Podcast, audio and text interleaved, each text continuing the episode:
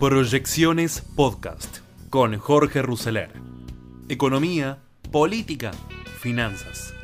Todo lo que necesitas saber para tomar las mejores decisiones.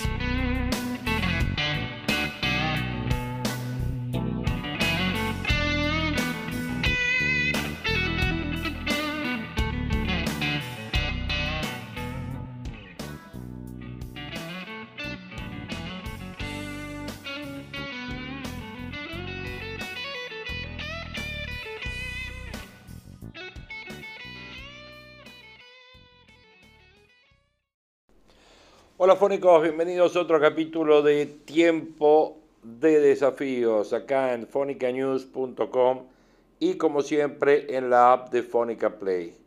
Mi nombre es Jorge Russeler y vamos a estar charlando sobre economía, sobre política, sobre los mercados.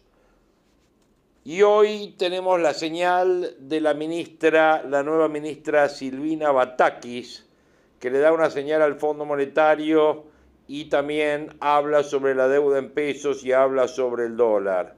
Bueno, la ministra en su primera conferencia de prensa reconoce que se irá a un horizonte de tasas positivas y la evaluación de la sostenibilidad de la deuda en pesos y las respuestas a las medidas dolorosas de Georgieva. Dólar, brecha, reservas, tasas, principales definiciones de Batakis, Batakis anunciando un plan para dólar, inflación y fondo, descartó un salto cambiario y subsidios de luz y gas, confirmó que el viernes estará habilitado el formulario RACE. En su primera conferencia de prensa, la ministra dejó un mensaje de conducta fiscal como señala al mercado y al Fondo Monetario Internacional tras su conversación con Cristalina Georgieva. También buscó despejar la presión devaluatoria con un mensaje sobre la sostenibilidad de la deuda. Se mantienen las metas con el fondo. Es un acuerdo que firmamos como Estado y lo tenemos que cumplir, aseguró Batakis.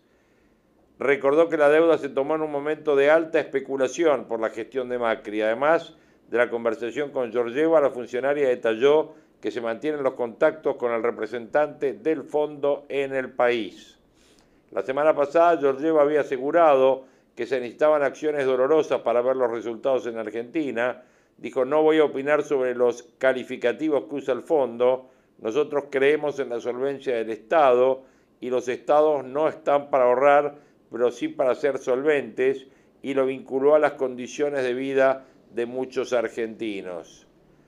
En términos de deuda en pesos, Batakis anunció que se va a crear un comité evaluador de su sostenibilidad.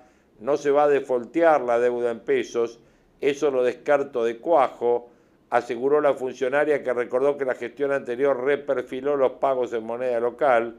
En los comentarios que se dan en el mercado hay una malicia muy fuerte, indicó frente a las versiones de que no se pague la deuda en pesos. Argentina tiene que transitar un interés de tasas en nivel positivo y vamos a respetar el cronograma de emisión de deuda.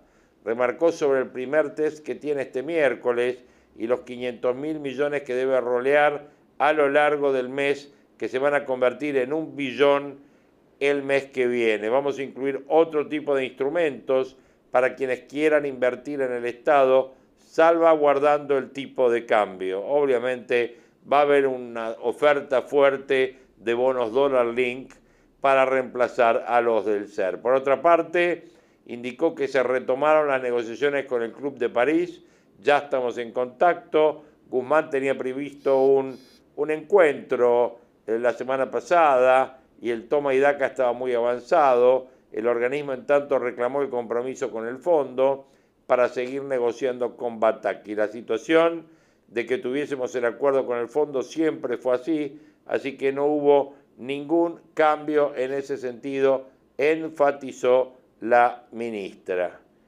Con el tema de las reservas, Batakis desestimó al dólar blue y anticipó cuándo se dará una fuerte recuperación en el ingreso de divisas. Aseguró que el mercado paralelo solo es chiquito, opera 3 millones por día. Acá, obviamente, la ministra mintió porque acá menciona que el dólar blue opera 3 millones por día, pero el fuerte es lo que opera el mercado de contado con liquidación y el mercado del dólar MEP. Enfatizó que la cadena de precios se construye en base al dólar oficial y obviamente en función de eso también hizo mención a que el central pondrá fin al amesetamiento previsto en la compra de divisas. Dijo que para septiembre el central va a poner fin a este amesetamiento previsto en la compra de divisas. Batakis estimó que se va a producir un quiebre de este amesetamiento circunstancial para engrosar las reservas del Banco Central y así cumplir con las metas del fondo. Nosotros estamos en exportaciones récord, dijo, aunque circunstancialmente puede haber algún mes en donde haya menos acumulación que en otro, pero tiene que ver con el ciclo económico que tiene nuestro país. Según el acuerdo sellado en marzo, el gobierno comprometió el objetivo alcista de acumular 5.800 millones para el 2022, 4.000 millones para el 2023 y 5.200 millones para el 2024. Es circunstancial, nosotros tenemos un amesetamiento que está previsto y tenemos el tema de la importación de energía para no producir cortes, pero entendemos que a partir de septiembre esa meseta que estamos transitando la vamos a poder superar. Además volvió a descartar una devolución al tipo de cambio, al tipo que desestimó el sendero alcista que mostró el dólar blue, ya que en el mercado paralelo solo operan 3 millones. Lo que tenemos que ser conscientes es que cuando hablamos de brecha, es que en el paralelo son 3 millones por día, mientras el oficial son mil millones. Entonces, cuando uno exagera esta situación, la verdad es que tiene que mencionar esto. Además, toda la cadena de precios que llega a las góndolas y a las tiendas se construye con el mercado oficial. Bueno, menciones que obviamente eh, hace la ministra en este día que, eh, donde también se confirmaron la eliminación de los subsidios de luz y gas, que el viernes va a estar habilitado el formulario RACE y el eh, tema brecha, reservas y tasas, las principales definiciones financieras de la ministra, donde se refirió a la necesidad de ofrecer tasas reales positivas, descartó cualquier posibilidad que el gobierno no vaya a cumplir con sus obligaciones de pesos y relativizó la brecha cambiaria y sostuvo que el gobierno prevé cumplir la meta de reservas. Como ven, lo primero que dijo la ministra, ahora en un ratito las repercusiones de lo que dijo la ministra en esto que es tiempo de desafío, siempre en fonicanews.com y como siempre también en la app de Fonica Play.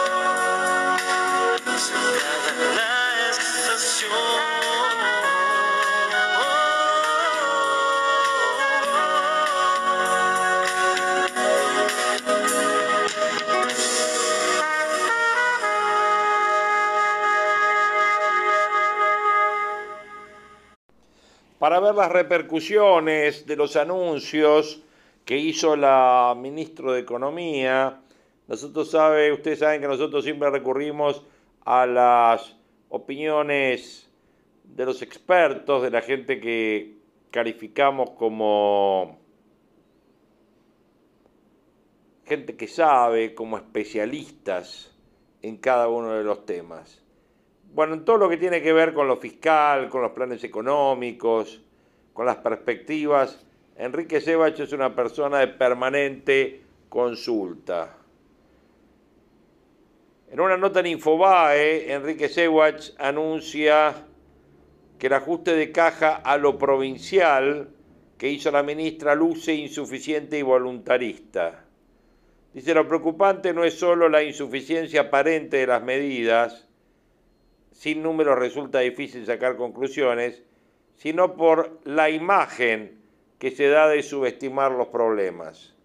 La ministra acaba de hacer anuncios para enfrentar la crisis cambiaria e inflacionaria que se exacerbó en las últimas semanas y que se manifiesta en el incremento de la brecha cambiaria entre los dólares libres y dólar oficial, en la aceleración de la tasa de inflación, en las dificultades para renovar la deuda pública en pesos y en la imposibilidad del Banco Central de acumular reservas. Los anuncios se concentraron exclusivamente en el flanco fiscal, un ajuste de caja, intentando que cada mes el Tesoro gaste solo lo que recauda, una intervención a los fondos de distintos organismos para constituir una caja única de un monto, el único número que explicitó la ministra en toda su presentación de 600 mil millones de pesos. No hubo ningún anuncio por el lado cambiario monetario y se ratificó la segmentación de los servicios de precios de los servicios públicos sin especificar el método que finalmente se usará. Contrariamente a lo que se esperaba, no hubo ningún anuncio por el lado cambiario monetario, salvo la insistencia de ir a tasas de interés positivas, y sí se ratificó la segmentación de los precios de servicios públicos sin especificar el método que se usará. A primera vista los anuncios lucen insuficientes. Es cierto que cerrar en el corto plazo la canilla del déficit fiscal de caja si se cumpliera, dicho sea de paso el anuncio tiene un aire de familia con el déficit cero de caballo del 2001, es mejor que seguir incrementándolo, porque la Argentina de hoy necesita un shock fiscal que baje el déficit en serio. Para usar las palabras de la doctora Batakis, el Estado argentino necesita ahorrar, tarea a la que la ministra se opone. Y además requiere en el marco de ese ahorro un replanteo de la política cambiaria y monetaria. Por más que el gobierno se sienta cómodo con el tipo de cambio real oficial, lo cierto es que está atrasado por la diferencia entre la tasa de evaluación y la tasa de inflación y la fortaleza del dólar en el mundo. Finalmente, lo preocupante no es solo la insuficiencia aparente de las medidas, sin número resulta difícil sacar conclusiones, sino por la imagen que se da de subestimar los problemas. Una cosa es tranquilizar con la potencia de los instrumentos, otro muy distinta es tratar de tranquilizar con voluntarismo. Enrique Sebach, una de las opiniones que surgen a partir del discurso de la ministra de hoy. Otro de los opinantes es Manuel Adorni, que dice que otra vez tenemos sabor a muy poco. Finalmente la ministra comenzó a dar los primeros lineamientos en los que se va a basar su gestión. Por primera vez el día y horario anunciado por el gobierno para dar sus anuncios ha sido preciso. La ministra comenzó a dar los primeros lineamientos en los que se supone van a basar los tiempos de su gestión. Las primeras apreciaciones fueron acerca del equilibrio fiscal. Se respetará la lógica del equilibrio y no se gastará más de lo que ingresa. Tan lógico para muchos como absolutamente irracional para el kirchnerismo más duro, ese que se autoconvence que la emisión no genera inflación y que el déficit fiscal promueve el crecimiento a través del consumo. Lo más relevante es que sin que muchos oficialistas se hayan dado cuenta, Batakis ha admitido el despilfarro en que se encuentra el Estado Nacional. Las críticas al endeudamiento en la era de Macri no estuvieron ausentes. Parece que el problema fueron los 100 mil millones de dólares de deuda emitida por el gobierno anterior. Incluso la flamante ministro hizo referencia a la deuda a 100 años tomada por la administración anterior. Increíble que un gobierno que no se puede refinanciar a más de un año se queje de aquel evento que permitió endeudarse un siglo de plazo. Bueno, el crecimiento es el problema. Batakis confirmó lo que ya había dicho el presidente, pero que la mayoría considera una burla. Creer que los problemas macroeconómicos que, acarreamos son responsabilidad del brutal crecimiento de la economía argentina es una burla al intelecto de todos, dice Manuel Adorno. Y mientras la ministra hablaba de equilibrio, y por descarte tener que tener que ajustar las cuentas públicas, también aclaró que se va a conformar un comité asesor de deuda. Es probable que quieran aconsejarse a ellos mismos, porque la actual gestión se ha endeudado a una velocidad mayor que cualquier gobierno de los últimos 20 años y ya roza los 75 mil millones de dólares de deuda. Dijo, no podemos permitir el abuso de precios, bueno, nada bueno puede resultar de creer, como se ha hecho hasta aquí, que los problemas inflacionarios son responsabilidad de los comerciantes que solo quieren sobrevivir a un nivel de desgobierno pocas veces visto. También se responsabilizó a la guerra nuevamente, el problema es responsabilidad de todos. Equilibrio fiscal, especuladores de precios y ordenamiento fiscal. Esto tal vez solo quiere decir más regulaciones y más presión fiscal.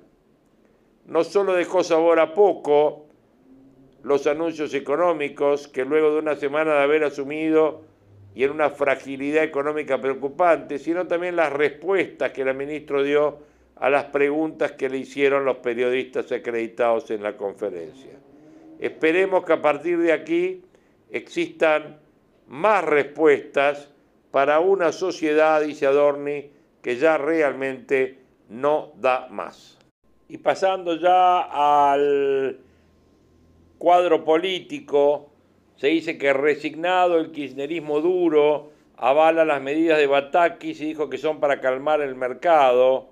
Cerca de la vicepresidenta avalaron las medidas y dijeron que son fruto de la tregua que se acordó con el presidente. Desde el kirchnerismo cercano a Cristina, escucharon con atención los anuncios de Batakis, con un aire de resignación, referentes y funcionarios de ese espacio del Instituto Patria afirmaron por lo bajo que la funcionaria dijo lo que tenía que decir.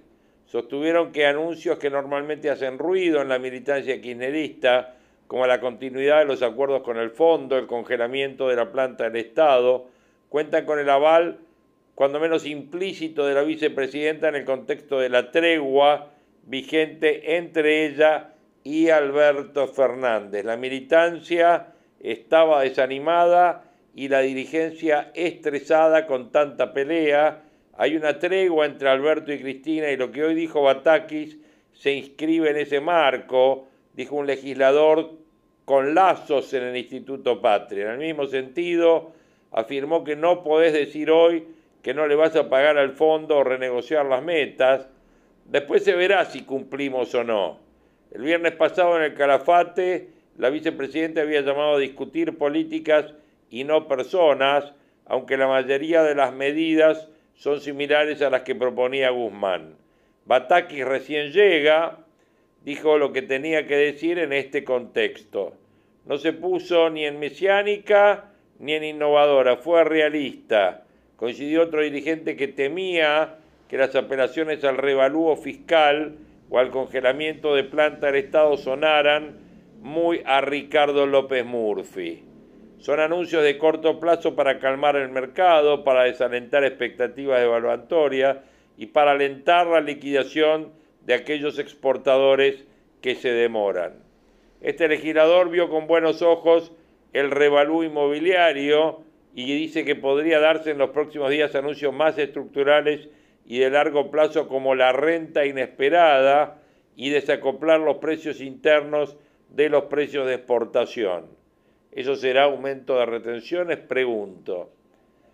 Precisamente el congelamiento de vacantes representó un cambio de tendencia en las decisiones del Poder Ejecutivo, que el martes materializó en el boletín oficial dos llamados a concurso para cubrir 800 puestos estatales, aunque desde el gobierno afirmaron que es un proceso de regularización del personal ya contratado. Alberto y Cristina ahora se consultan todo, esto no quiere decir que esté todo bárbaro, pero es un avance.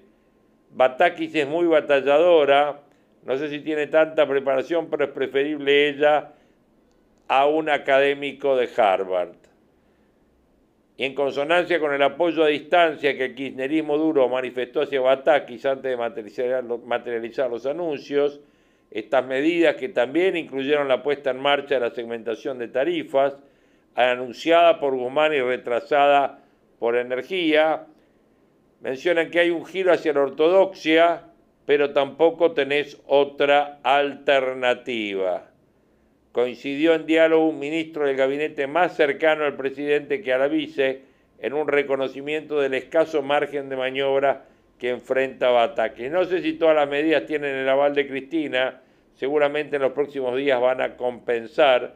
Hoy Batakis dijo lo que tenía que decir. Quizás tiene en el corazón alguna medida popular que vaya a implementar y todavía no la dijo. Mencionó Juan Grabois a FM Futuro Rock, luego de él sí calificar en público a la ministra de creer en las medidas de la ortodoxia económica. Bueno, ahí tenemos las respuestas que vinieron por el lado de la parte política, digamos de la oposición al propio presidente, o sea, del Instituto Patria. Estamos en un estado de tregua política, tregua política de un triunvirato que según parece gobierna la Argentina entre Cristina, Massa y el presidente. Estamos dentro de esa tregua.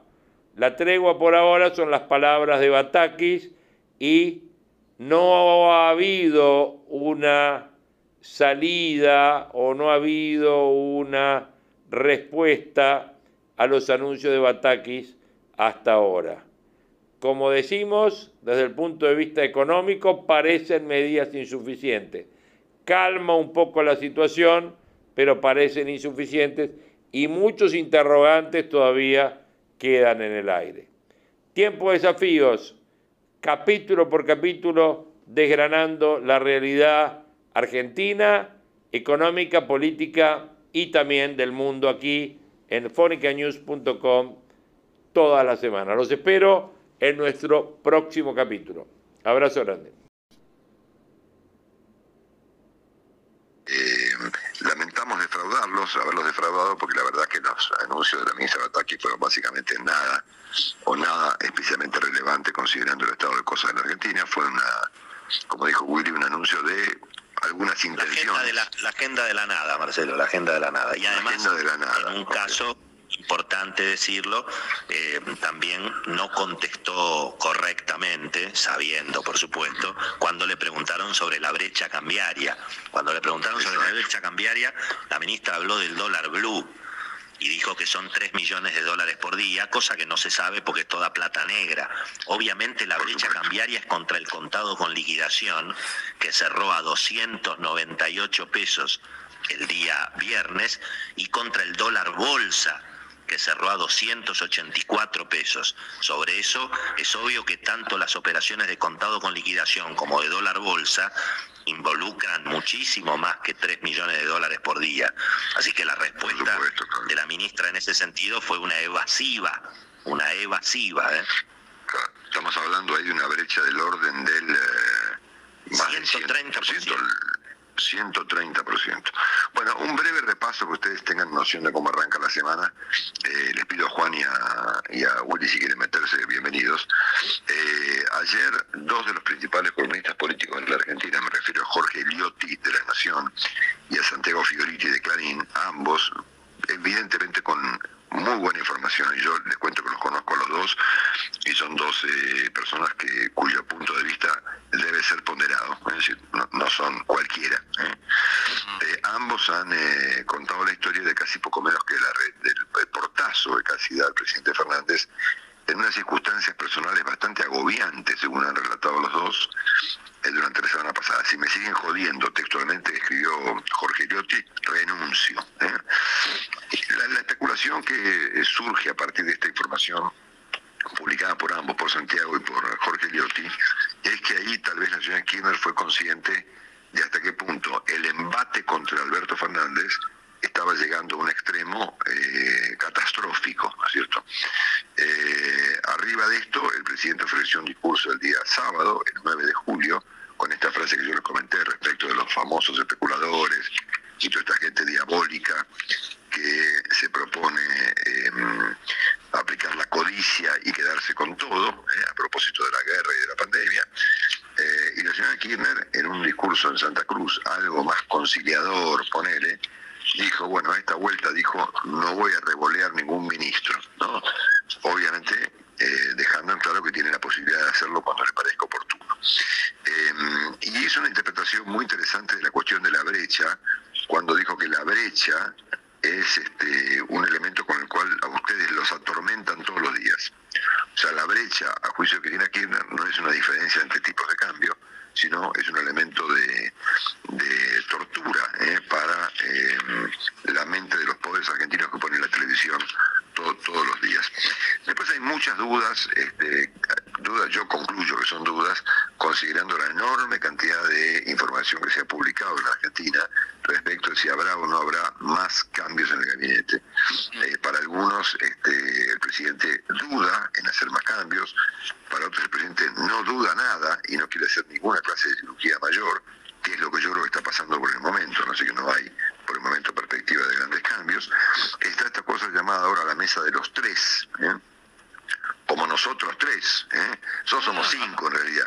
Sí. Pero bueno, la mesa de los cinco, bueno, está la mesa de los tres, Cristina Fernández, Alberto Fernández y Sergio Massa, este, mm, con gestiones, con socios de la coalición para apoyar al presidente Fernández que está pasando evidentemente un mal momento en diversos planos, ¿no es cierto? Eh, el presidente ha tenido la agenda paralizada directamente toda la semana pasada, eh, inclusive según la descripción que han presentado tanto Jorge Ghiotti como Santiago Fioriti, eh, hasta encerrado solo durante unas cuantas horas en su oficina.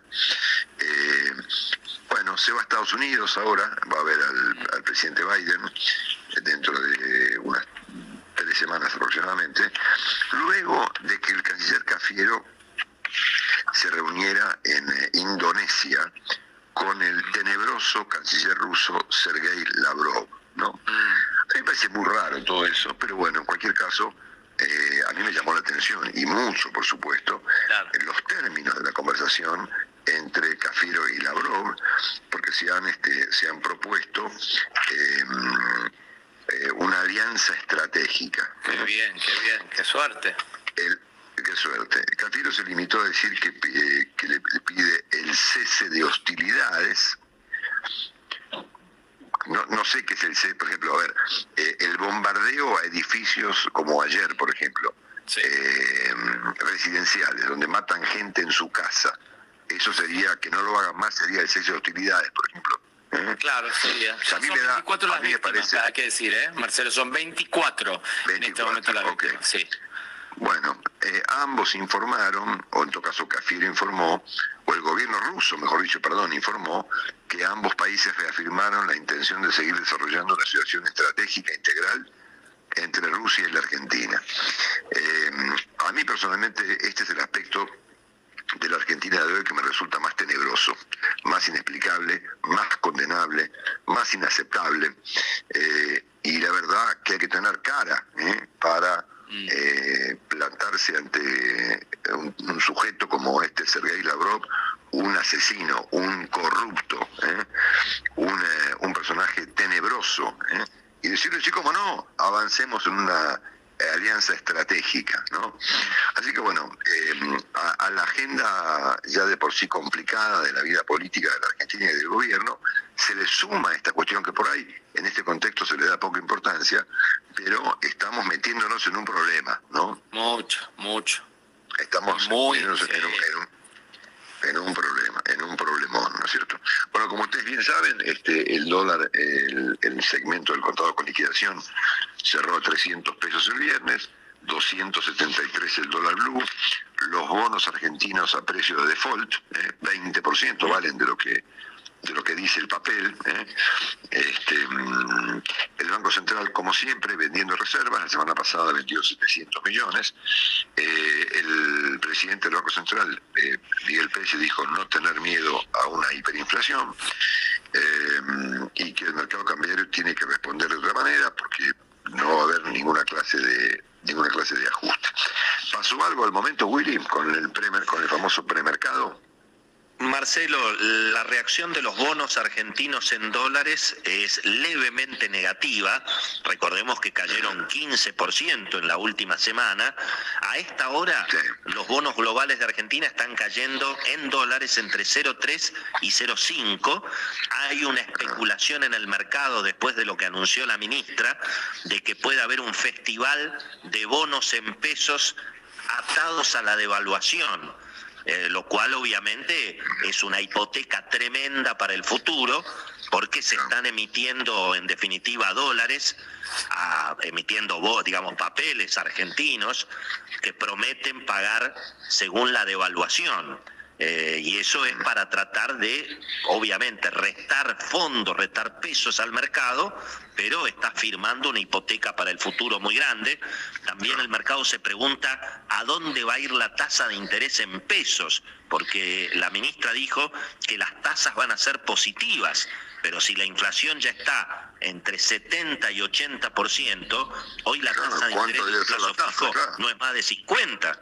Es decir, tendría que ir la tasa de interés a más de 100%. Así que, bueno, las perspectivas complicadas, Marcelo. ¿eh? No, por supuesto. Bueno, a ver, eh, este miércoles se va a conocer la tasa de inflación correspondiente al mes de junio pasado. Miércoles va a ser día 13, ¿no? El día 13 de, ju- de julio. Y dentro de un mes se va a conocer la inflación de julio. Que ya mucha gente lo ubica entre el 7, mucha gente analista por supuesto, entre el 7 y el 8%. Sobre este asunto, este, la ministra Batakis debe haber hecho una referencia significativa, haber propuesto algo, ¿eh? haber arrancado su discurso con señores, señores, tenemos un problemón con la inflación, vamos a procurar resolverlo. Eso, por supuesto, no fue lo que pasó lo que pasó eh, hace media hora, ¿no?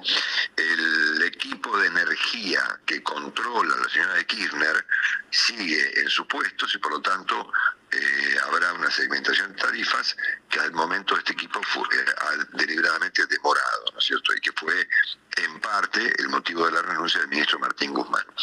Eh, en rigor de verdad, el tema segmentación de aplicación de tarifas viene de la época de debido, ¿no? Claro, claro, O sea, claro. no es que tiene un atraso de dos meses, tiene un atraso de, de 10 años, ¿no es cierto? Pero bueno, qué sé yo, poner que tener, nos vamos a tema. Y por supuesto, mucha preocupación por la gente que eh, eh, invadió shopping, supermercados, restaurantes, yo, faltan cosas, ¿eh? Eh, papel higiénico, aceites, hierba, azúcar, eventualmente café y otros productos empiezan a faltar en las góndolas de los argentinos. Recordamos que este miércoles hay una, una protesta agropecuaria que va a tener base en la ciudad de Gualeguaychú, en la provincia de Entre Ríos. Este, mm, creo que sin corte de ruta, según nos dijo esta mañana eh, Mar- Martín Melo. El campo considerado una provocación al proyecto del senador Parrilli de aplicar las retenciones a las exportaciones sobre una base más alta sobre los precios FOB, si yo no me equivoco, Willy, Claro. por lo cual este, Sí. hay molestia de parte de, claro, de parte del campo. Hoy Cristina Kirchner entiendo que ya en este momento arrancó eh, en el tribunal oral, creo que es el TOF 2, si no me equivoco, el, eh, los alegatos del juicio por la cuestión de la obra pública, esto es los obras, eh, eh, fue las obras eh, asignadas a Lázaro Báez que terminaron en la Rosadita, ¿eh? así que este mm, veremos si la señora Kirchner hace algún comentario o no, pero entiendo que va a estar presente a través de una videoconferencia en estas audiencias que estarán comenzando ahora durante la mañana. Bueno, quedó una sensación muy muy compleja luego de que en las oficinas del Consejo de la Magistratura fueron violados los los, ju- los sobres de una serie de jueces, todos ellos eh, intervinientes en las causas vinculadas a Cristina Kirchner. Este, así que bueno, algún día sabremos efectivamente eh, quién, fue. ¿eh? Y está muy complicado el tema de la Corte, de la ampliación de la Corte. Saben ustedes que el proyecto del kirchnerismo es llevarla, y del presidente Fernández también, porque él lo, lo hizo propio, después de haber prometido que no lo iba a hacer, la Corte de 25 miembros, uno por provincia, porque se le plantó el Adolfo Rodríguez A. ¿eh? Así que me parece que mm, más allá del malestar que hay con él, esto, esto no va a salir. Bueno, y un brevísimo, brevísimo, pero súper brevísimo repaso internacional incluye un ataque con misiles ayer en una ciudad que Juan mencionó temprano, que se llama Yar, en el centro de Ucrania, con eh, bueno una, un- una locura, digamos, ¿no? Una 20 yo tenía esta mañana 15 muertos, han aparecido 9 más, son 24, ¿no, Juan? Sí, correcto, Marcelo, sí. Correcto, 24 muertos y mirando la fotografía que indica la cantidad de escombros que hay en ese lugar, puede ocurrir que efectivamente eh, haya más víctimas. Yo no sé si estas son las, entre comillas, hostilidades a las que se refirió de manera vergonzosa el canciller argentino Santiago Cafiero en su conversación con el señor Lavrov. ¿eh? Em, bueno, Vladimir Putin ha dicho que mm, pretende liquidar el predominio global de Washington, ¿eh? que me parece que se está liquidando solo, me parece, ¿no? Bueno, bueno, este, y por supuesto, eh, el señor Lavrov se levantó de esta reunión allí en, en Indonesia, eh, en la cumbre previa al G20, la cumbre de cancilleres, este, ante las críticas de los integrantes del G7, se levantó y se fue. ¿eh? Pero no sin antes haber conversado con nuestro canciller, el señor Santiago Cafiera. Señores, esto es este, lo más relevante que tenemos que saber esta mañana, luego de una conferencia de prensa con lo que Willy llamó algo así como el plan nada, ¿eh? presentado por Siliquina Batakis hace un ratito. ¿eh? Agorero, ¿eh? Exactamente. Agorero. Agorero. Sí. Sí, a Willy, eh, que. Estoy viendo, estoy viendo un título, Marcelo, una por una, las nuevas medidas económicas que anunció Silvina Batakis. Una por una. Bueno, Sí. Y, y, Estamos y- tratando, tratando de encontrar. No, me, me llama la atención que dijo que el tipo de cambio oficial está en un nivel de equilibrio cuando la, digamos el ajuste del dólar oficial contra la devaluación lleva casi 30% de atraso cambiario en el año, Claro, 26% exactamente, ¿no? Así que bueno, no, como la plata. Me quedo con la frase de el, el señor Jaime Durán Barba, ¿no? Cuando dice el presidente es una persona que ha perdido el contacto con la realidad. Yo creo que no solo el presidente, creo que el gobierno o casi todo el gobierno ha- ha- se ha desconectado de la realidad. Se ha desconectado completamente de la realidad y uno lo vive o lo vivió en dos episodios esta semana. Uno con la... Primero que una semana de la Asunción ahora se cumple exactamente en este horario porque lo anunciamos en vivo acá, de hecho fue primicia de Radio Rivadavia, la elección de Batakis como la nueva ministro de Economía de la Nación, quien después de una semana en un país que se derrumba, se cae a pedazos y la gente no sabe siquiera si va a tener mercadería para vender mañana, en ese contexto todavía no implementó absolutamente ni anunció absolutamente ninguna medida, simplemente se limitó a explicarnos que el que viaja le está quitando un puesto de trabajo a un argentino. Tamaña taradez que yo no escuchaba este, este tipo de declaraciones desde hacía muchísimo tiempo, menos aún en una flamante ministro. Eh, esto de acusar al que viaja de que por usar algún dólar le quita un puesto a un argentino, la verdad que es impresionante, por varias razones. Primero porque en tal caso si tiene razón, no sé qué hizo mandando a su hijo a Londres 15 días, ahora está en Londres, creo que hasta el 21 de julio, eh, en un viaje de estudios y de turismo, no sé a qué, no sé por qué lo hizo. Tampoco sé por qué el ministro de Salud está paseando por Madrid, tampoco sé si es tan antipatria viajar al exterior y usar dólares, tampoco entiendo bien por qué eh, otros funcionarios, como bueno, se le ha visto a Volnovich en Miami, se, se lo ha visto a, no pertenece más al gobierno, pero seguramente sigue usufructuando los, los beneficios de haber sido ministro de Salud, a Ginés González García, paseando por Roma. Digo, está medio gabinete nacional paseando por Europa y Estados Unidos y los responsables de que falte un puesto de trabajo en la República Argentina somos los que con esfuerzo, sacrificio y dedicación durante el año nos ahorramos algún mango para irnos de viaje. Nosotros somos los antipatrios. Genial. La verdad es que es genial. Además es bastante interesante porque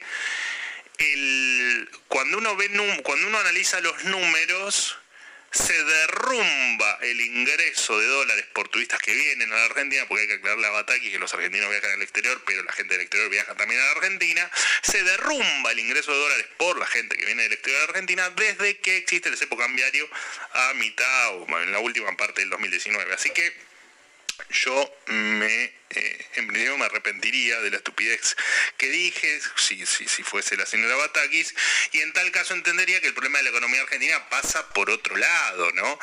Y aparte, señora Batakis, usted tiene que entender que si hoy el dólar está, según ustedes, 130 y uno se va al exterior y lo termina pagando con el 65% de impuesto, 215, y el dólar libre está a 300 pesos como cerró el, el viernes pasado, porque en el informe dice 290 298, pero como esto es tan dinámico, en, una hora, desde que, a la hora que se hizo el informe estaba a 300 pesos y no, llegamos a corregirlo. Pero digo, si viajar al exterior puedo viajar por 215 y el dólar en realidad vale 300, ustedes son los que están subsidiando al que viaja al exterior. Y tamaña estupidez se mandaron con porque es cierto, me equivoqué, tuvieron una medida esta semana que fue prohibir las compras en cuotas en los free shop de la Argentina yo entiendo que sea un deporte para ustedes insultar nuestra inteligencia, pero tan estúpidos no somos. Creer que el problema está en el tipo que va al free shop a comprarse un perfume en dos cuotas es no entender dónde, están parados en la República Argentina. Porque aparte les comento que el que no paga en cuotas, de todas maneras ustedes le venden el dólar a 130. O sea, yo me voy a comprar un perfume o un whisky o cigarrillos en dólares y ustedes me están subsidiando el dólar y puedo comprar con un dólar a 130 sin impuestos. Así que la verdad que el nivel de desconexión que tienen con lo que pasa en la Argentina me parece eh, en algún punto hasta que lo hacen a propósito, porque no puedo entender que estén tan, tan, tan alejados todos de la realidad. La verdad que me parece me parece increíble. Me parece increíble que pase esto en la República Argentina, que tengamos una ministra de Economía con una semana en el cargo, que no se hayan anunciado medidas, excepto la compra, la prohibición de comprar en cuotas en los free shops de la República Argentina, que imagínense que aparte son 5 dólares por mes, porque cuánto puede mover el amperímetro las compras en cuotas en el free shop eh, en los free shops de Argentina, de algún tipo que todavía tiene algún resto como para comprar cosas en el, eh, en el exterior. Así que la verdad es que, eh, y, esta, esta idea de que los golpistas son los comerciantes, por el miedo a que dicen yo no voy a abrir, yo no voy a vender, yo voy a remarcar un 20%, es por ustedes, Cerruti, es por ustedes, porque usted en el lapso de, creo que dos minutos y medio, dijo en la conferencia de prensa el jueves a la tarde, Dijo primero que no faltan dólares para importar, que todos pueden importar lo que quieran y que los dólares están. Al minuto y medio, porque se lo cronometré, dijo que los dólares tienen que estar solo para la producción y no para cualquier gasto en el exterior. Y al otro minuto, usted dijo que no puede ser que los dólares los usemos para comprar bienes de alta gama en el exterior como un reloj. Entonces, digo, es tal la inconsistencia que tienen que el problema, los golpistas son ustedes. Ustedes son los golpistas que hacen que esta economía no funcione. Que la gente el sábado haya tenido, o mucha gente haya tenido que salir el sábado a pedirles que se vayan, que cambien, que corrijan, o que hagan algo diferente. Ustedes son los golpistas, no el comerciante que sobrevive en la Argentina, no de ahora y no de ustedes, pero que sobrevive en la Argentina desde hace décadas sorteando a la política como ustedes la comprenden. Así que yo les diría, señores, empiecen a hacer algo por esta Argentina, como dijimos con Javi en, la introducción, o no hagan nada. O hagan algo que vaya en línea con lo que los argentinos piden, que básicamente es que nos dejen laburar. No pedimos otra cosa, déjenos laburar y no nos compliquen más la vida. Y si no, señores, no hagan nada. Que me parece que a esta altura es lo mejor que pueden hacer porque esto no va más. Dale. Porque el revuelo institucional que generaría sacarlo, y también porque Cristina no quiere asumir este gobierno como propio, este desastre como propio. Es increíble, ¿no? Porque Cristina, que es brillante, que siempre se equivoca al elegir candidatos, comete la ingenuidad de pensar que la gente se puede crear semejante estupidez, que ella no tiene que ver con este gobierno. Alberto pasó de la reelección al subsuelo. Hoy le inventan agenda, le inventan cosas para hacer y lo tratan de mantener protegido en su burbuja. El poder realmente es cruel y el peronismo en el poder es doblemente cruel. La historia que empezó la semana pasada no terminó. Vamos a ver en el programa de hoy que la crisis económica va a ser peor. Se acabó la guita. Se acabó la guita.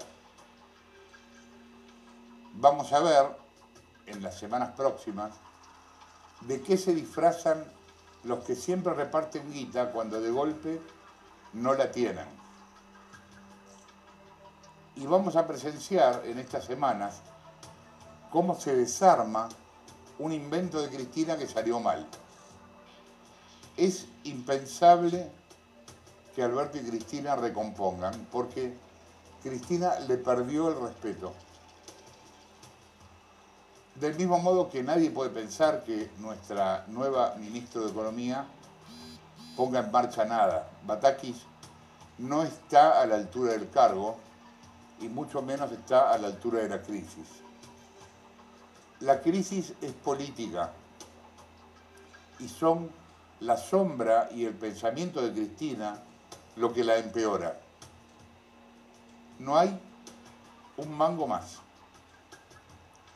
Y el poder definitivamente cambió de manos. En el programa de hoy, Jessica Bossi y Cecilia Bufflet van a contar qué, Cecilia. Bueno, que no hay caja y no hay crédito.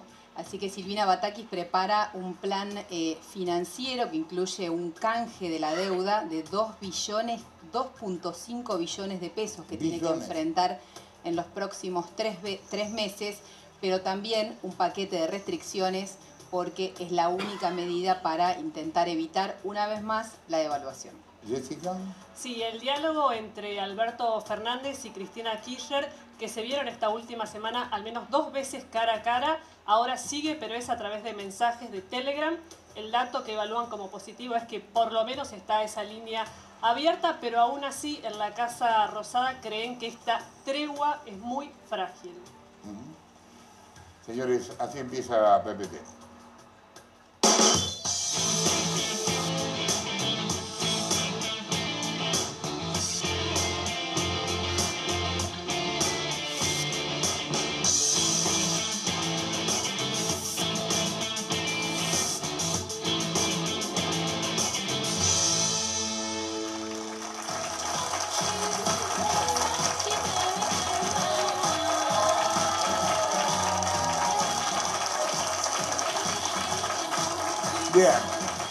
Ustedes hagan les gusta, ¿eh? acuérdense. Eh, bien, el discurso, en el discurso, perdón, del 9 de julio en Tucumán, Alberto estaba irreconocible. Leyó todo, no levantó el dedito, viste que cada tanto está así. Está tan cambiado que cuando llegó a la Quinta de Olivos, Dylan no lo reconoció. Y le empezó a ladrar, como a Cristina cuando llega. El Alberto moderado duró casi nada y ahora tenemos al Alberto sedado. Se lo vio tranquilo, como quien se acaba de sacar un peso encima, en su caso, gobernar, digamos. Bueno, finalmente Alberto usó la lapicera para escribir el discurso que le dictó Cristina. Antes del discurso, esto es divino, vean, escúchenlo porque es increíble. La movilera de C5N, justo C5N, habló con los chicos que estaban por ahí en Tucumán para ver a Alberto.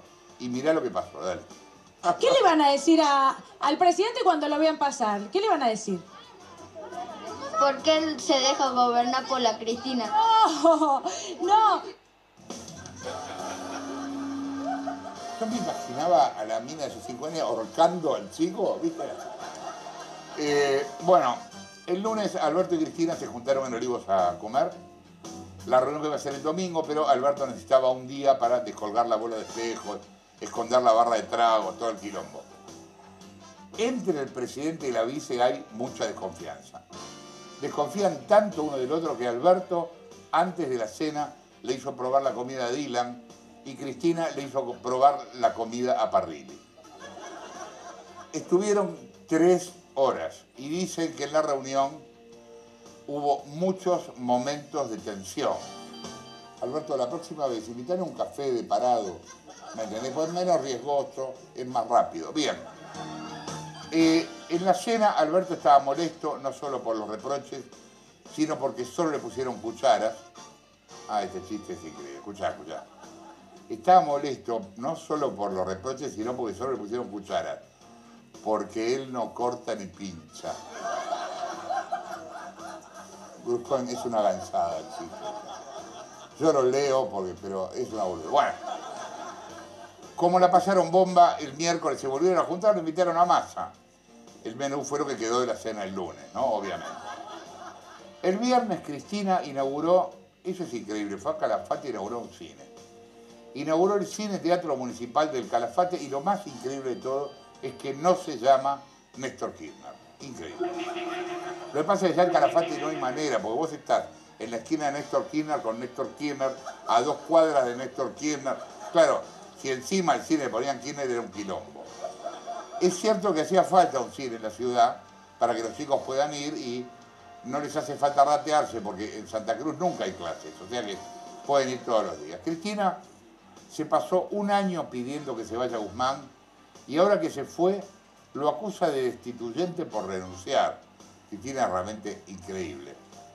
Pidió la cabeza de Guzmán y cuando le trajeron la cabeza dijo, ah, es pelado, no me gusta.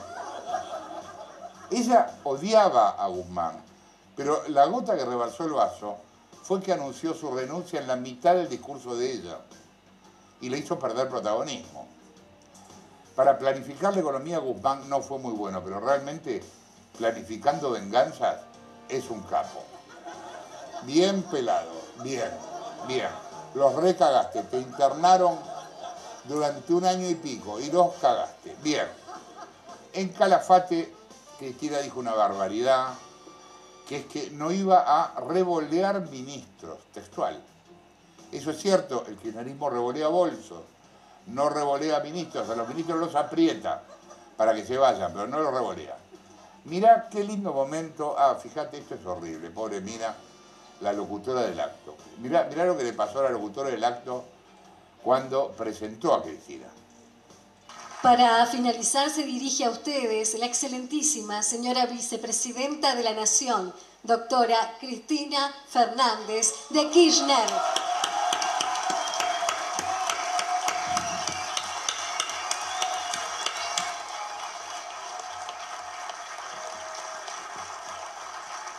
Para la próxima, querida, nunca más me digas excelentísima, que detesto que me digan eso de excelentísima. Con Cristina y señora vicepresidenta está bien, alcanza y sobra. Así que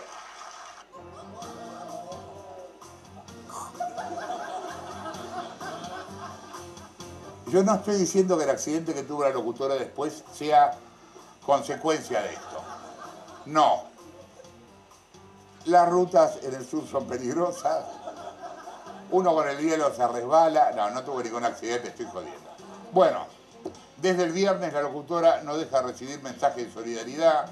Le escribió Parrilli, Alberto, Culfat, Scioli y otros 137 sin leer. Bien. Cristina quiere echar a Moroni, a Pelle, el presidente del Banco Central, a Marcó del Pont, de la FIP, y a los piqueteros amigos del gobierno, que serían parte de la mesa chica de Alberto. Una mesa que ya a esta altura vendría bien cortarla porque ya hasta la mesa chica le queda grande Alberto. No, no, no quedó casi nadie. La portavoza, la portavoza Gabriela Cerruti, sigue con sus conferencias de los jueves a toda simpatía. Realmente es increíble. Escuchá lo que respondió a dos preguntas sobre los rumores de la renuncia de Alberto. Mira. Con enorme respeto, entre otras cosas porque tenemos una historia periodística en común, Silvia Bracado, me parece que esa pregunta no corresponde ni ser formulada ni ser respondida. Estamos trabajando, el gobierno está trabajando y la verdad es que no, no pensamos en los rumores, los rumores los hacen y los llevan y los circulan quienes tienen tiempo de sentarse a conspirar en lugar de estar trabajando y de estar gobernando, pero también seguramente quienes, los especuladores de siempre, que no les parece bien que el presidente esté trabajando, que el presidente converse con la vicepresidenta, que el dólar blue haya dejado de subir y haya empezado a descender, entonces evidentemente quienes apostaban a algún tipo de situación que no se dio y que en cambio lo que está sucediendo es que hay un gobierno trabajando y un gobierno dedicado a cuidar la vida, la salud, los alimentos de los argentinos y las argentinas, echan a correr en algunas mesas de la City, en algunos lugares de las redes, esos rumores. Yo lamento profundamente que, eh, que alguien se, se haga eco sencillamente de repetirlos, porque me parece que en el estado en el que vivimos deberíamos ser lo suficientemente responsables como para poder saber distinguir ya a esta altura una cosa de la otra.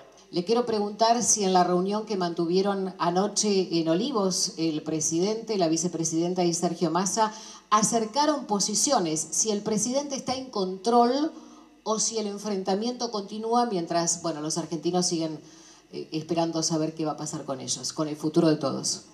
Acá ya ha habido ninguna reunión, Mariel, así que no puedo dar esa respuesta. Muchas gracias. ¿El presidente está en control? ¿De qué? Del país, eh, portavoz. Sí, Mariel, el presidente está en control del país. Gracias, Mariel, por la pregunta. Cerruti, yo ya lo dije esto en la radio y se armó un quilombo increíble, lo voy a repetir acá. Eh, porque todos se golpean el pecho cuando digo esto. Eh, ¿Cuál es el laburo de la portavoza? Mentir. El portavoz tiene que mentir, para eso está ahí, para mentir. Ahora, tiene que mentir de una manera creíble. Yo no voy a ser tan ingenuo de pensar que el portavoz va a decir la verdad, porque nadie dice la verdad cuando es portavoz de un gobierno. Y mucho menos el presidente, si no, por favor, veamos lo que el presidente dice todos los días. Es un cúmulo de mentiras. Entonces, la portavoza en este caso tiene que aprender a mentir mejor que el presidente, para que alguien le crea, ¿ok? Y lo primero que no suena creíble es que Alberto está en control del país. Bien.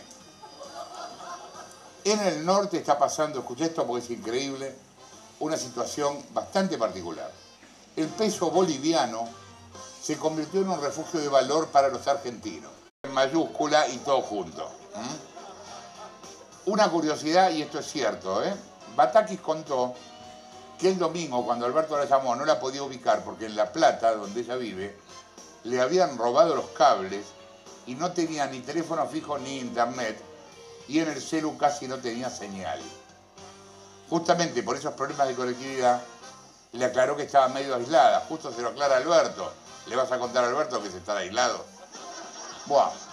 Llamó la atención el atuendo que eligió Batakis para la jura. A ver, míralo.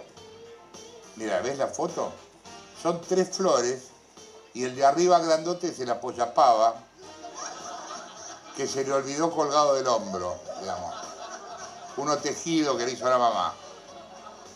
Batakis arrancó con todo. El miércoles en A Dos Voces dijo esta famosa y triste frase, el derecho a viajar colisiona con la generación de puestos de trabajo. O sea, desde que está en resto del mundo, por ejemplo, Fedeval ya dejó sin laburo a la mitad de la matanza, digamos. Hacete cargo, Fede, es así. Vos sos el culpable. Bueno. Declaró esto Batakis el mismo día que el central endureció el cepo para que no se pueda comprar en cuotas en el free shop.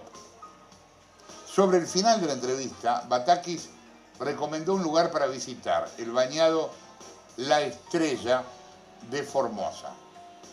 Ahí tenés un tape con Batakis hablando del, bañado La Estrella. Yo hace muy poquitito estuve unos días de descanso en la provincia de Formosa en el Bañado La Estrella. La verdad que es una riqueza natural de las cosas más lindas. No es que yo he viajado muchísimo, pero sí conozco mucho el país. Vos sabés que yo nací en Tierra del Fuego, viví en el Chaco, estudié en La Pampa. Eh, el Bañado La Estrella en Argentina es una de las riquezas naturales más hermosas que existen en el país. Ahí tenés una, a ver, veamos, veamos una foto del bañado. Es muy lindo realmente el lugar. Es uno de los humedales más grandes de América del Sur a Batakis le encantó este lugar porque es muy parecido al estado de la economía argentina. ¿Por qué? Está tapado por el agua. No hay infraestructura, es difícil hacer pie y lo que todo el mundo admira es el verde. Es igual a la economía argentina. El viernes hubo una asamblea del Sindicato de Comercio en la ciudad de Buenos Aires. El Sindicato de Comercio que maneja Armando el Gitano Cavalieri. Cavalieri tiene 85 años y maneja el gremio hace 37. ¿Qué votaban los integrantes de la Junta Electoral? En el sindicalismo, la Junta Electoral es lo mismo que decir los que deciden quién va a ganar la elección. Hicieron un operativo increíble, como si fuera una final de fútbol con dos hinchadas. Unos entraban por un lado, otros por otro. En el predio estaban divididos por un vallado para evitar que se mataran entre ellos y lo más loco de todo es cómo se hizo la votación. A mano alzada, como hace un par de siglos. Estuvimos ahí, hubo incidentes y varias cosas raras. Mira.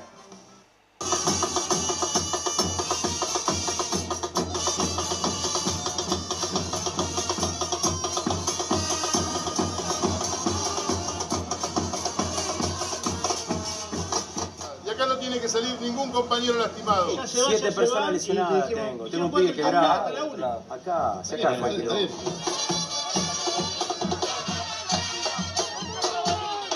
Estamos en Parque Norte, en la costanera porteña. Acá se vota la Junta Electoral que va a definir cuándo y cómo serán las elecciones en el Sindicato de Comercio, el más grande de la Argentina con más de un millón de afiliados. Por un lado, Armando Cavalieri, titular del sindicato desde 1985. Por el otro, Ramón Muerza, un dirigente que tiene el apoyo de la familia Moyano. Toda esta votación tiene una particularidad. Se vota a mano alzada.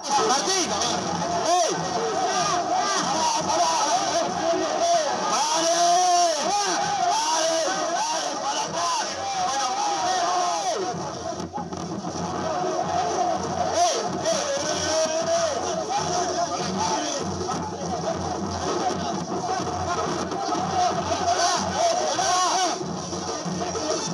final, con las manos arriba, Cavalieri ganó la elección. Según el comunicado oficial, fueron 6.000 votos para el oficialismo y 2.000 votos para la oposición. Pero cuando se ven las imágenes, parece que hay algo raro. En este sobrevuelo se pueden ver las dos facciones. A la derecha de la pantalla está la oposición, que parece haber llevado más gente. A la izquierda está el oficialismo, la lista azul de Armando Cavalieri. Sea como sea, ahí no hay 6.000 de un lado y 2.000 del otro.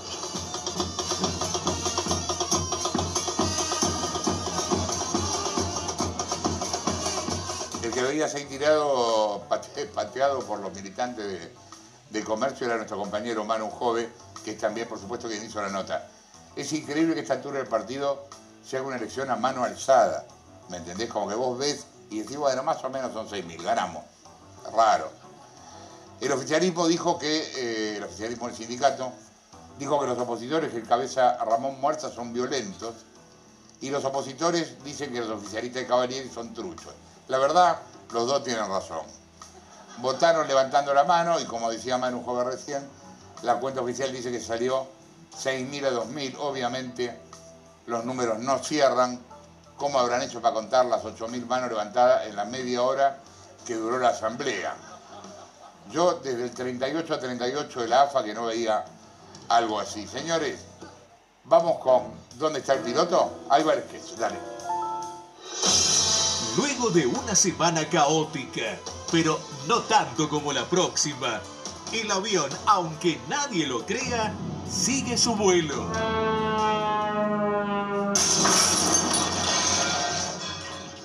Ya tengo la película. A ver, observen. Vamos, Cristina. Son cuatro palabras. Concentrate que esta la sacamos. Ya la tengo. Top Gun. No, boludín. Son cuatro palabras. Top Gun 1 y 2. El tiempo per- perdieron, ¿eh? No, no, no, pero pará, pará. Yo quiero saber qué película era. La peor película de mi vida. Elegí un boludo. Pero esa película no existe. Alberto como presidente tampoco. Yo soy lo que soy, no tengo que dar excusas por eso. Yo soy lo que soy. Genio, crack. Cada vez cantás mejor. Gracias, Sergio. Siempre tan sincero y tan leal. Me encanta. Escúchame, pará. ¿A quién dejaste el mando? Ah, tranquilo, eh, tranquilo, tranquilo todos, que dejé el mando a una persona muy capaz y por sobre todo muy responsable, que es mi gran amigo Martín Guzmán, la persona que está a cargo de. ¿Eh? ¿Qué haces, Arasa? No, no te vayas, vení, vení, vení, no me dejes solo, no, no, no te vayas, Chapo.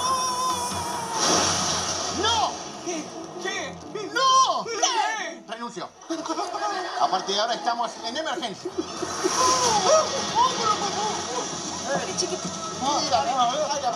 Pero pará, que va a salir a la manejada. No, no, imposible. Hoy es el día del perro aeronavegante. No puede manejar. Anda, chiquito, habla manejar vos. A ver si te acostumbras por las dudas. Tranquiles, Anda. quédense tranquiles, que yo la situación la voy a tener controlada. Esto no, no, esto no puede seguir así. Tienen que hacer las paces, viejo. Si no se hablan, yo me voy a otro partido. Total, uno más, ¿qué me hace? ¿Eh? Que se hablen, que se hablen, que se hablen. ¡Basta! Yo no hablo con chinonitas díscolos. Y yo tampoco hablo con las que me hacen bullying en público. ¡Cállate, hippie libidinoso! ¿Eh? ¡Loca! ¿Sabés de dónde está la última que me dijo hippie libidinoso? ¿Eh? ¿Dónde está? ¿Qué era? ¿De dónde? Eh, está en el canal de un amigo, le conseguí un espacio ahí, así se calla la boca. Bueno, basta, córtenla, viejo. Yo me pregunto, ¿cuándo fue que se rompió esta falsa amistad? A ver. Yo hago que te elija el mejor compañero. Y vos le haces zafar de todas las amonestaciones. Sí, genial, Chris. ¿Puedo confiar en vos? Of course. Unido forever. ¿Vos quedás libre por la cantidad de amonestaciones porque este te mandó al frente. Y vos repetís porque ella dice que ni siquiera sabés usar la lapicera. Dylan, qué quilombe, ¿eh? Ayúdame, que no sé manejarles botones, Dylan. Eh, Estoy como Bernie, no sé manejarles botones.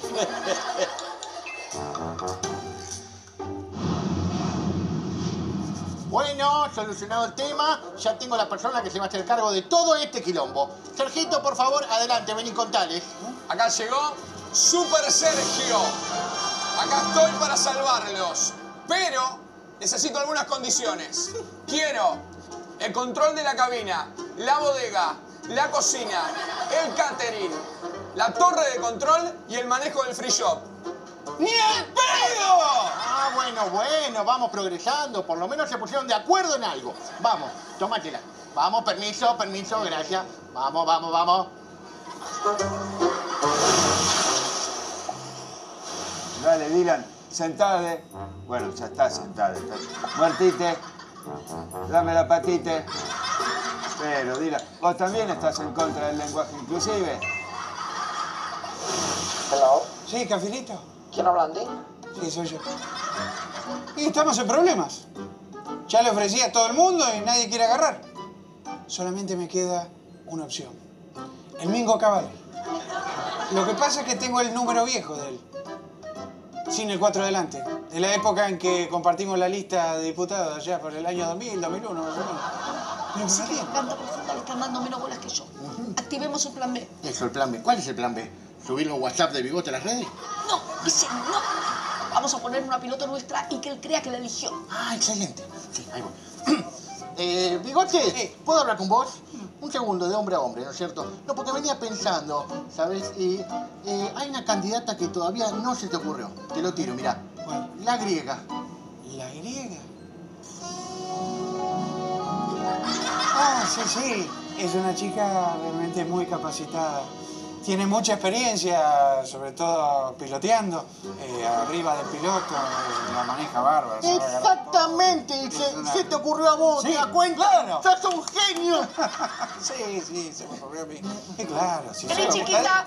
Chiquita, vení, por favor. A ver. Adelante, sí. Eh, pero ah, me, me invocaron. Yo pensé que era la otra griega. ¿Qué? Soy yo, la griega Batakis, y estoy acá para... eh, estoy acá para, eh, para seguir el rumbo que usted me indique. Ah, muy bien. Te felicito por tu solidez. Querida Silvina Vicky Polibatakis, realmente vas a hacer una excelente tarea. Tenés mucha experiencia en estos momentos de turbulencia del mercado para estabilizar la nave. La verdad es que todos nosotros, dado los problemas que estamos asistiendo Bueno, por culpa de Macri, aquí las cortas, y del nos hacemos mierda. No. Déjame a mí. Déjame a mí. Porque a partir de ahora manejo yo. Eh, sí, qué bueno, ¿no? Porque la verdad que yo no cazaba une. La verdad, salud. Ah, la verdad es que a esta piba le tengo mucha, pero mucha fe. Creo que nos va a llevar muy lejos. ¿Podrá el avión levantar vuelo o se habrá estrellado para siempre? ¿Podrá Sergio superar este mal trago? Lo sabremos en el próximo capítulo de ¿Y dónde está el piloto?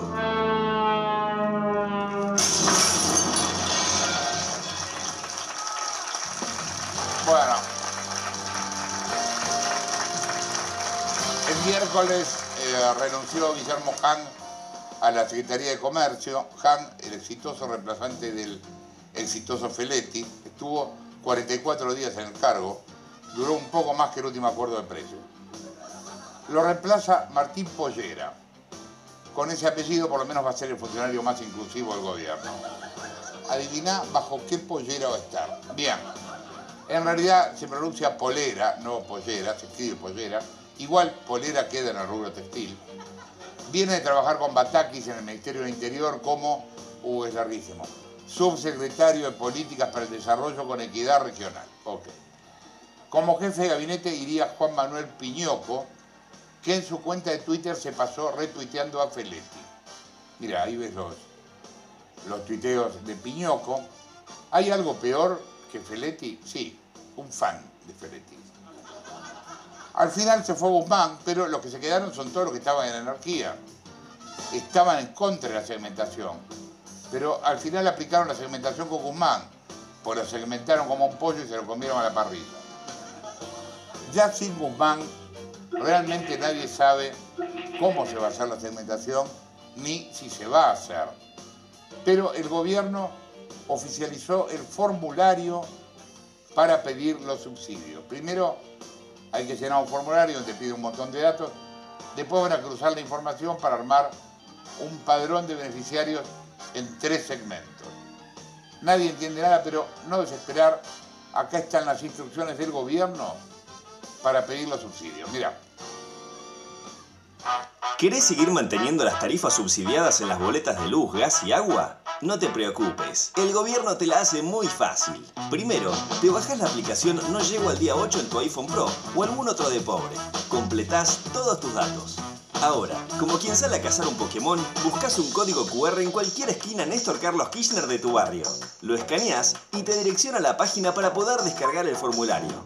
Lo llenás de vuelta con letra imprenta cursiva Times New Roman 12 negrita y lo llevas en persona a la sucursal de ANSES de Río Gallegos, en la cual te pedirán el último examen de ADN para demostrar que procedes de una familia pobre. Y listo, así de fácil. Ya podés disfrutar del descuento. Argentina, primero la gente, la gente como nosotros, después los pobres, como ustedes.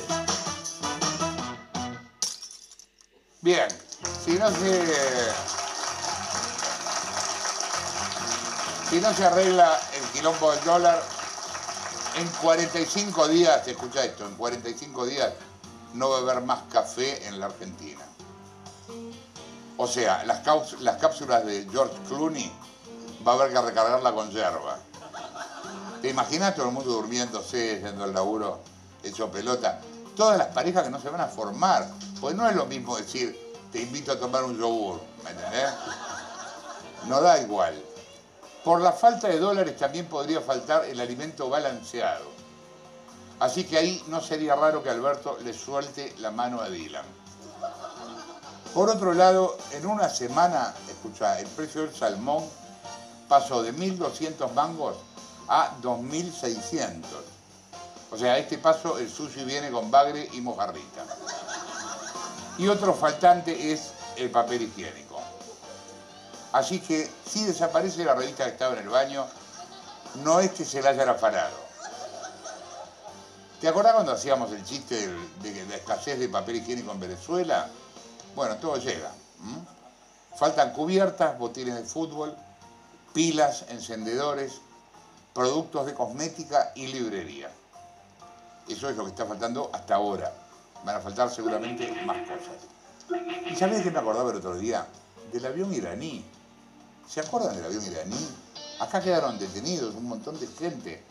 La tripulación del avión iraní hace un mes que está en el país. Ya se está argentinizando, se la pasan chequeando el precio del dólar, aprendieron la seña del truco, discuten de fútbol y ya están tramitando el plan jefas y jefes terroristas.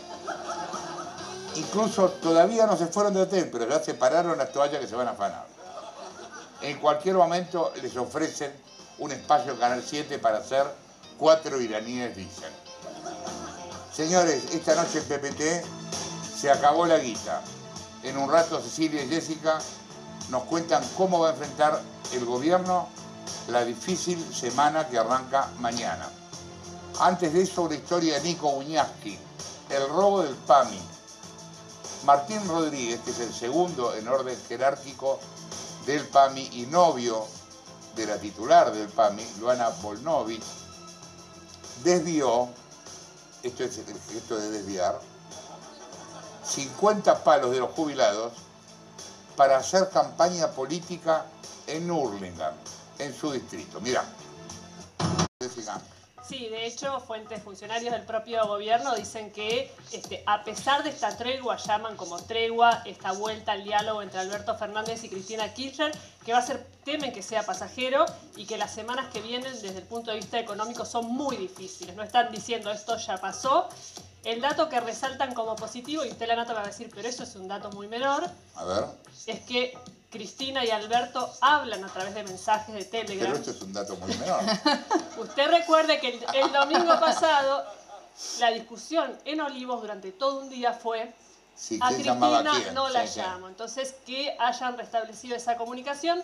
Por supuesto, también del lado de Cristina Exacto. Kirchner, no quieren quedar como que Cristina está empujando a una decisión drástica, No, claro. entonces como un verdugo ella misma de Alberto Fernández, con lo cual por ahora siguen en esta conversación y al presidente le están armando una agenda porque la semana pasada levantó todas sus actividades.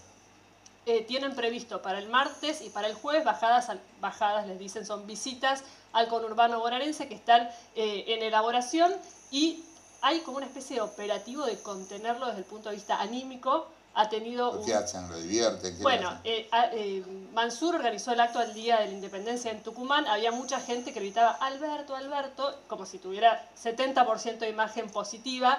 ¿Qué quiero decir con esto? Tratar Banderita de y- generarle un entorno de que hay cierto respaldo, cierto apoyo, porque ha tenido una semana de mucho estrés con, todos lo dicen, eh, digamos, con un humor absolutamente cambiante de la ira al bajón.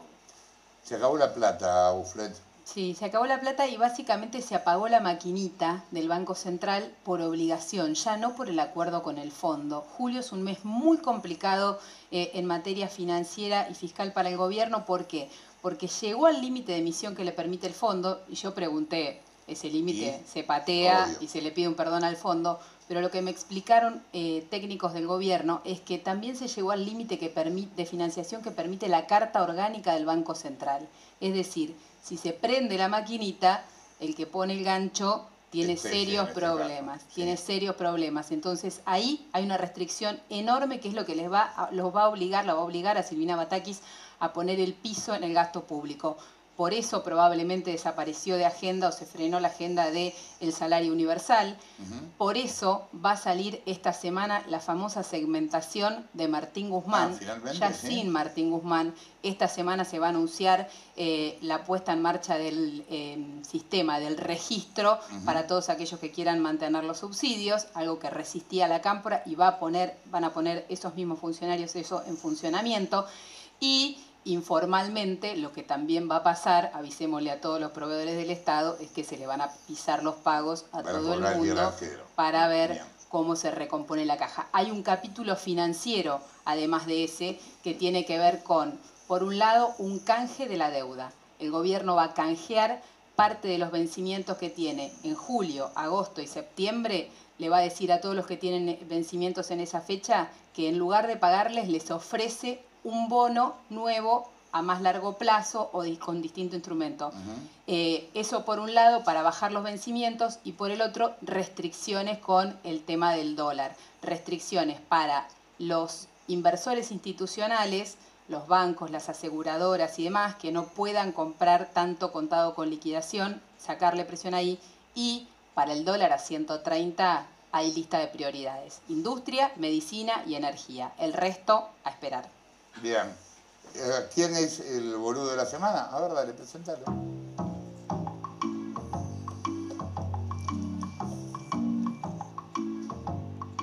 El boludo de la semana